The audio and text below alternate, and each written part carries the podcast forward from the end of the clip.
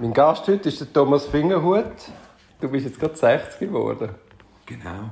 Ist das ein guter oder ein schlechter Tag? Gewesen? Ich habe mich mega gefreut. 60 werden ist geil. Für mich zumindest. da können wir sicher noch drauf sprechen. Ich möchte ja gerne mit dir deine Sicht auf die Strafjustiz und die Strafverteidigung anschauen. Aber anfangen möchte ich mit ein paar Fragen zur Person. Wie lange bist du jetzt schon als Anwalt tätig? Ähm, also ich bin jetzt seit 1999 zuerst an der Langstrasse und jetzt an der Lutherstrasse ähm, als selbstständiger Anwalt tätig. Wo hast du denn an der Langstrasse angefangen? An der Langstrasse 4. Das ist im Bieri? ist, das ist äh, auf der Seite Helvetiaplatz. Ja. Ähm, wir haben äh, so einen, einen guten Spruch gehabt. Wir haben immer gesagt, das Schlempen mit der Schmier kommst du an die Langstrasse 4. Und welches Haus ist das Vieri? Dort, wo der Coop drin ist? wo der Dosenbach drin ist, auf der anderen Seite. Gibt es noch Dosenbach? Früher hat es am Ecken noch so einen Dosenbach-Schuladen gegeben und unten hat es einen Coiffeur drin gehabt. Mhm. Der, äh, der Max Bescher ist im gleichen Haus. Okay. Und Gabi Querdörr und mit dem Kurt Meier zusammen damals noch und mit der Anita Tanay. Und wieso bist du Anwalt geworden? Das ist eine gute Frage. Das kann man ja nicht, das kann man ja nicht äh, so gut äh, pröbeln oder ausprobieren, sondern das ist einfach mal ein Entscheid gewesen, der sich ein bisschen ergeben hat. Ich weiß auch gar nicht, warum dass ich überhaupt Jus studiert habe. Wahrscheinlich so in einem Auswahlverfahren, was ist am einfachsten und was ist die breit, das breiteste Studium, wo man nachher dann irgendwie kann machen was man will. Du bist nicht unglücklich über deine Wahl, weil, wie ich jetzt erfahren habe, ist ja dein Sohn auf gleichen Karrierepfaden. Ja, genau, der sagt immer, er will mal meine Kanzlei übernehmen. Aber der ist jetzt, muss jetzt zuerst mal sein Studium fertig machen. Ja, jetzt hat er, glaube ich, bei Rechtskraft er ein Praktikum gemacht. Genau, beim Patrick, beim Patrick er im Moment und ist total happy. Ah, super. Und äh, mit dem Thomas Hatschkin zusammen, das ist übrigens ein Verwandter von mir, der, mit dem schafft er auch noch ab und zu zusammen. Und er ist wirklich ähm, Feuer und Flamme für den, für den Job. Aber Bist du auch Feuer und Flamme? Ja, ja, hoffentlich noch.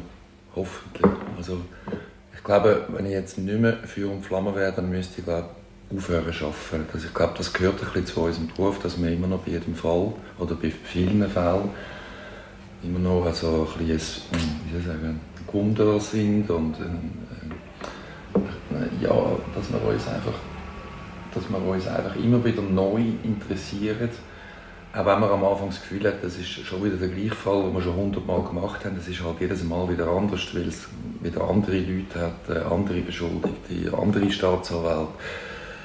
Genau. Aber die Frage, die du vorhin gestellt hast, warum wird man Anwalt, das ist ja noch interessant, weil es gibt, ähm, ich habe mir das schon häufig überlegt, wieso hat jemand einen bestimmten Beruf ergriffen. Und das hat ja häufig auch irgendeinen Grund irgendwelche Kriterien an dem Beruf erfüllen dein Persönlichkeitsprofil auf irgendeine Art und Weise. Im Idealfall, ja. Im Idealfall, ja genau. Und, und eben genau, und wenn es dann wirklich äh, matcht, dann hast du eigentlich den Beruf gefunden, der für dich ideal ist. Und ich habe wirklich, wo, äh, ich bin ja vorher noch im Kassgericht gewesen, fünf Jahre lang, beim äh, Guido von Kastelberg äh, unter anderem und habe wirklich nicht so recht gewusst, was ich jetzt noch machen soll. Und dann hat mir irgendwann einmal der Kurt Meier, der war dort Kassationsrichter, gewesen, hat mich gefragt, ob ich will zu ihm ins Büro kommen Eigentlich hätte ich viel lieber zum Benny Gehrig gehen aber die haben damals keinen Platz gehabt. Dann habe ich gesagt, ja doch, interessant. Und dann äh, bin ich dort äh, mich vorstellen. Und dann In welchem Jahr bist du denn jetzt? Äh, warte mal, 99, jetzt bin ich also wenn ich im 99 angefangen habe, dann sind wir jetzt im 24. Jahr. Oder so. Nein, nein, ich meine, eben, du bist jetzt im 1999, bist jetzt dich dort vorstellen. Also im 8, Ende 98 bin ich mit Eco vorstellen und am 01.01.1999 habe ich mich selbstständig gemacht. Und dort hast du auch schon nur Strafrecht gemacht? Ja, Also von Anfang an nur Strafrecht? ja, mehr oder weniger. Also so, so einvernehmliche Scheidungen habe ich noch gemacht, wo, alle, wo alles klar war. oder äh, ja, schon, natürlich die anderen, die Anita und der Kurt, die haben mir dann am Feld gegeben, ja, weißt du, wie das ist, oder? So Fälle, die sie selber nicht, nicht so gerne gemacht haben und ich habe dann die gemacht, damit ich etwas zu tun habe überhaupt. Am Anfang ist es ja noch relativ schwierig. Ja, ja. Und vor allem, wenn du Strafrecht machst, ist es umso schwieriger, weil du ja nicht gerade sofort mit dem Bankdirektor anfängst, der selber zahlt, sondern äh, du fängst mit, lass dich auf irgendwelche Listen setzen, also büroveramtliche Mandat, BIG und so weiter und so fort. Und, und dann fängst du an mit diesen amtlichen Mandat und das Geld zerrinnt dir zwischen den Händen, wenn ich das mal so sagen Warum denn Strafrecht? Ja, das hat, glaube ich, angefangen am Kassgericht. Also ich war ja vorne zwei Jahre in Hilsdorf und dann nachher bin ich ans Kassgericht gekommen. Äh, zuerst habe ich mich beworben bei der ersten ZK am Obergericht und die haben dann gefunden, ich habe ein zu wenig Erfahrung und ich soll doch in einem Jahr nochmal kommen. Und zwei Wochen später war das Inserat draussen vom Kassgericht. Und dann habe ich mich dort beworben und die haben mich dann genommen.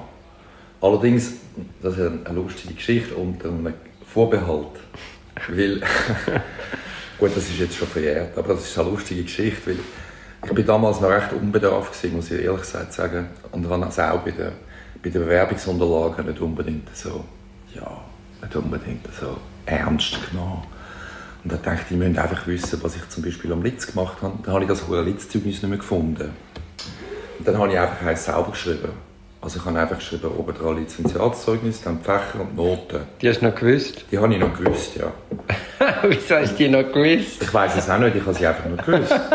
dann habe ich, habe ich das eingereicht und das Lustige ist, das hat niemand gemerkt, bis, äh, äh, bis der, der Fall, also mein Fall, in die Sitzung kam. Und dort waren alle, alle Kassationsrichter, gewesen, die haben müssen entscheiden ob jetzt ein neuer Schreiber eingestellt wird oder nicht.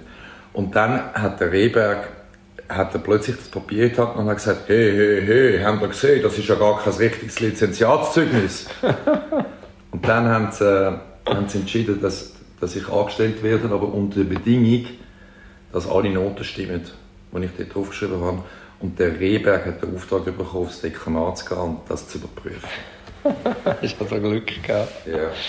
Und dann äh, bin ich dort im Kassgericht. Am Anfang habe ich, haben wir Zivil- und Straffälle gemacht, aber relativ schnell hat sich dann gezeigt, äh, dass ich eigentlich am liebsten die Straffälle mache. Und das war äh, eine super Sache. Gewesen. Mega trockene Arbeit, mega, mega, mega, mega so Knochenarbeit. Aber dort habe ich ein bisschen, so ein bisschen eine Aktenphobie entwickelt, weil ich dann gemerkt habe, es, kommt, es kann eine, eine Gerichtsurkunde kann matchentscheidend sein für einen Fall. Und am Kassgericht ist es ja nur um formelle Geschichten gegangen. Oder? Eben, habe ich gerade noch schnell reingerätschen. Wolltest du vielleicht für die jungen Hörerinnen und Hörer schnell erklären, was das Kassgericht für eine Funktion hat? Ja, das Kassgericht war ähm, das höchste Gericht im Kanton Zürich bis Ende 2000 und 10, glaube ich. Ja, ja, am 11. Erste, erste, ja. erste. Ich glaube, es ist sogar ein bisschen vorher aufgehoben worden schon, aber dort muss mich nicht mehr behaften, ich weiß es nicht mehr genau. Das war das höchste Gericht vom, vom Kanton Zürich und dann hat man können eine kantonale Nichtigkeitsbeschwerde erheben äh, mit Rügen, die aber nur das Verfahren betroffen haben. Und das hat man können machen gegen das Obergericht und damals noch gegen den Entscheid vom Geschworenengericht. Und das ganze Verfahren war schriftlich. Der, der, der Fall ist einem Gerichtsschreiber zuteilt worden. Wer ist denn neben dir noch Gerichtsschreiber? Äh, Titus Graf zum Beispiel. Okay. Der Jörg Christian Hürlimann. Äh, der Christoph Tschur. Der Dani Hochstrasser war auch mal am Kassgericht. Ja, das sind so die. Also nehmen wir mal noch Florina Schorta. Ja. Die Frau nennen noch. Äh, genau. Und dann ist eben der Fall, ist dann einem Gerichtsschreiber zuteilt worden, der hat das Referat geschrieben, also einen Antrag.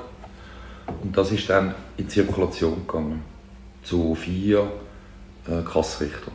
Und wenn einer von diesen Kassrichtern mit etwas nicht einverstanden war, dann ist es auf die Sitzung gekommen. Einmal pro Monat haben wir eine Sitzung gehabt, wo all die Fälle, wo es Diskussionen gegeben hat, besprochen worden sind. Und ich kann mich noch gut erinnern, wo ein Referat einmal bei mir auf die Sitzung kam, ich habe fast die Hose gemacht. Weil, also das muss man sich vorstellen, dort sind so, die Koryphäen sind die vom Strafrecht. Also, Aber so müsste es doch auch heute mit dem Bundesgericht sein, dass die Koryphäe dort sitzen. Ja, gut, das Bundesgericht ist ein anderes Thema, das können wir vielleicht nachher noch anschauen. Aber, Aber ich sage nur als Grundvorstellung. Ja, ja, ja es, ist, also es ist wirklich, es ist, es ist krass gewesen. Also sagst du noch ein paar Koryphäen? Also der Rehberg war der, der Benny Gehrig war der, der Heb war der, äh, Kohlbacher damals noch, ich weiß nicht, ob das irgendjemand noch ein Begriff ist, äh, der, der, Andreas Donatsch. Also einfach so Professoren, Anwälte, das Beste vom Besten, was man in Zürich haben kann, sage ich, behaupte ich jetzt mal. Und als Vorsitzender immer der von Kastelberg. Das ist ein anderes Thema. Aber, und dann hat man dort über das diskutiert und man hat dann aber auch relativ schnell gemerkt, dass die auch nur mit Wasser kochen. Also, das ist mit Filmen so, dann hat man mega, ist man mega nervös und ist mega äh, eingeschüchtert, wenn man vor so einem Gremium kommt. Also du kommst jetzt bei deiner ersten Sitzung, ja? Genau. Aber dann nach so der zweiten, dritten Sitzung merkt man, dass die auch nicht viel mehr Ahnung haben als einem selber. Und vor allem am Kassgericht... Das ist doch wie bei der Anwaltsprüfung. Die Prüfer sind eigentlich weiter als du willst. Einfach... ja gut, die, Prüfer, die Anwaltsprüfung, das ist etwas, was man noch, auch noch diskutieren können. Wieder ein anderes Thema. Aber dort war es so, gewesen, dass man, dass man gemerkt hat, heute viele Fragen, die sich beim Kassgericht gestellt haben, äh, hat man wirklich kein Lehrbuch gefunden. Da haben wir einfach müssen mal entscheiden. Man muss mal sagen, okay, wie ist es zum Beispiel, wenn ich Kassbeschwerden erhebe, gilt dann Reformation Beius oder nicht, wenn es zurückgeht? Das ist zum Beispiel eine Frage, die noch interessant ist und damals noch nicht entschieden war man dann auch müssen, ähm, diskutieren und entscheiden. Genau, also fünf Jahre Kassgericht, das war eine lange Zeit, gewesen, aber das war äh, mega, mega, mega cool und für mich mega lehrreich. Also ich, wenn ich jetzt jemandem würde empfehlen ähm, wenn er Anwalt werden will, gut, das Kassgericht gibt es jetzt nicht mehr. Ich würde vielleicht auch nicht unbedingt dann noch als Obergericht, aber was ich sicher würde empfehlen ist, auf ein Landgericht zu gehen. Ich würde nicht also nicht, weil das jetzt besonders negativ oder so ist, aber ich würde nicht als BGZ gehen, das ist einfach, der Laden ist einfach zu gross, meiner Meinung nach. Und am, am Landgericht hat man eher die Chance, dass man äh, viel vielfältiger kann arbeiten kann, viel mehr verschiedene Fälle hat. Also das weißt du auch, aber meiner Meinung nach ist das viel besser, als wenn man am BGZ sich bewegt. Sie hätte mir übrigens auch nicht genommen, weil meine Noten sind schlecht waren. Was, am BGZ? Ja, genau.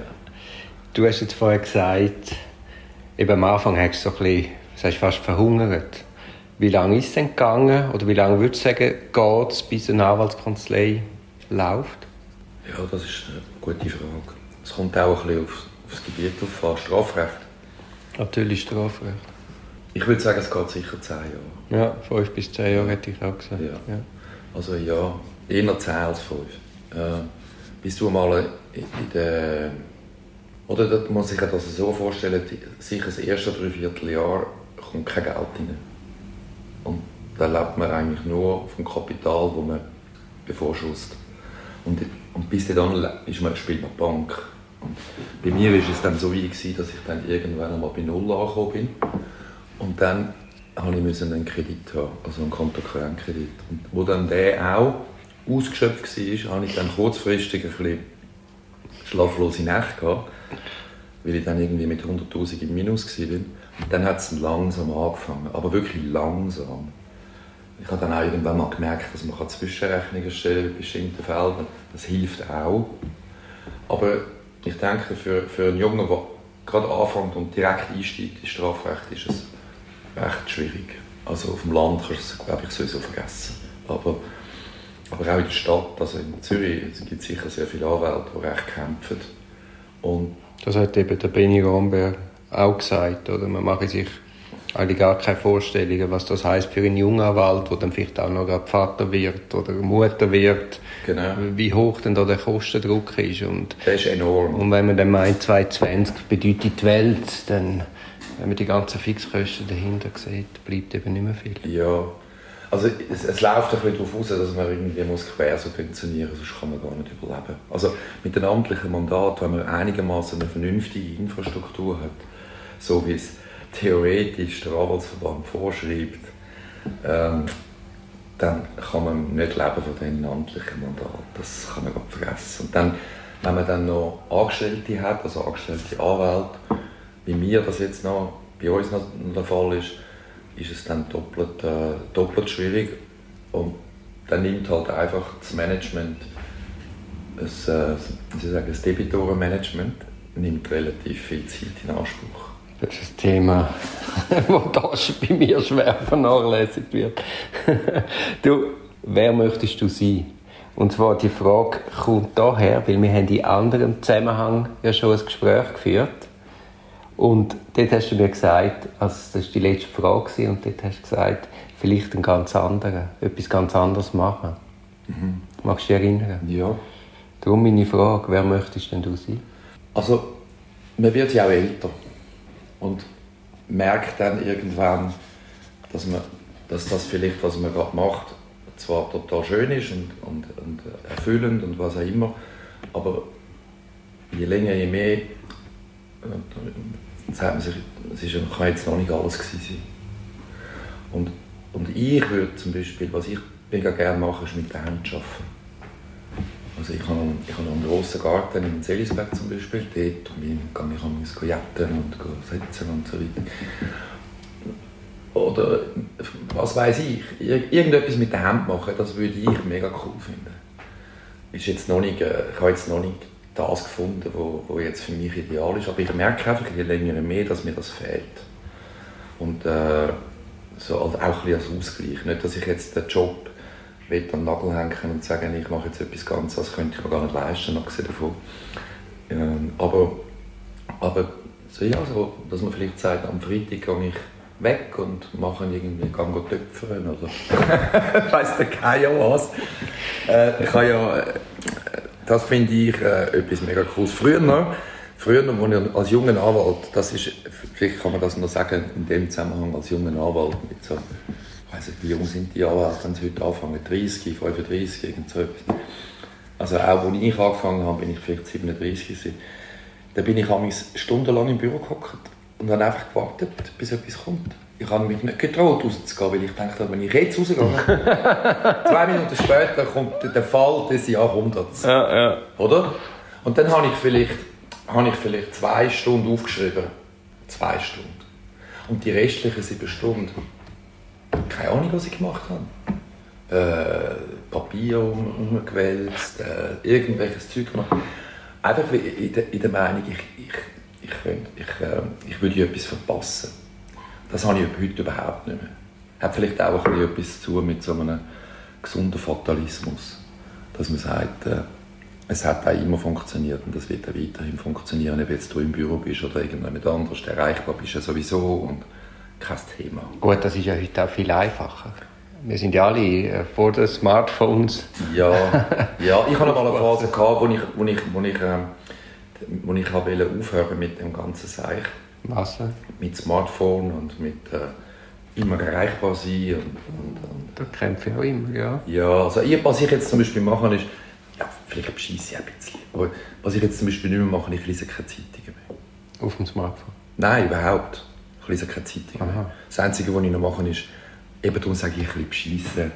Ich schaue noch so den Blick an, 20 Minuten. Aber ich tue nicht mehr... Früher bin ich als erstes am Bahnhof, habe die NZZ gekauft, bin im Zug gesessen und habe die NZZ gelesen.